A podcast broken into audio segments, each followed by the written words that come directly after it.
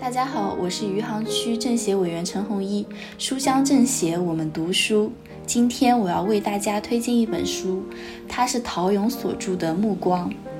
二零二零年一月二十日那天大寒，在北京朝阳医院门诊七楼，陶勇医生正忍着腰痛为慕名而来的病患接诊。就在这时，谁也没有留意到，一名男子带着菜刀冲进了诊室，迎面就朝着陶勇医生身上砍了过去。左手骨折，神经肌肉断裂，颅脑外伤，枕骨骨折，失血一千五百毫升。因为不能再做手术，陶勇将自己的重心转移到了学术钻研。事情发生之后，他的健康一直受到社会各界人士的密切关注。在《目光》这本书中，因意外受伤的只是陶勇医生人生中的一点小插曲。他并不希望别人会将他当做自己的标签。世界以痛吻我，我却报之以歌。陶勇自己将这个遭遇视作生死边界的一次考验。他把这件事当做自己的一段独特经历。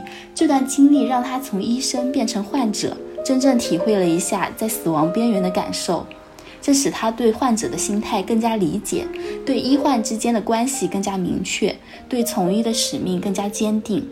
他说：“上天给了自己一次重生的机会，所以想用余生去创造更多的价值，去帮助更多的人。”这本书的内容以陶勇医生的思想观点脉络划分为关于生死善恶、学习教育、从医选择、历史榜样等几大模块，同时穿插着陶勇医生在四十不惑之时关于自我的思考、金钱观、价值观的剖析，关于信任和大爱，以及未来对盲童的科研事业的规划与展望。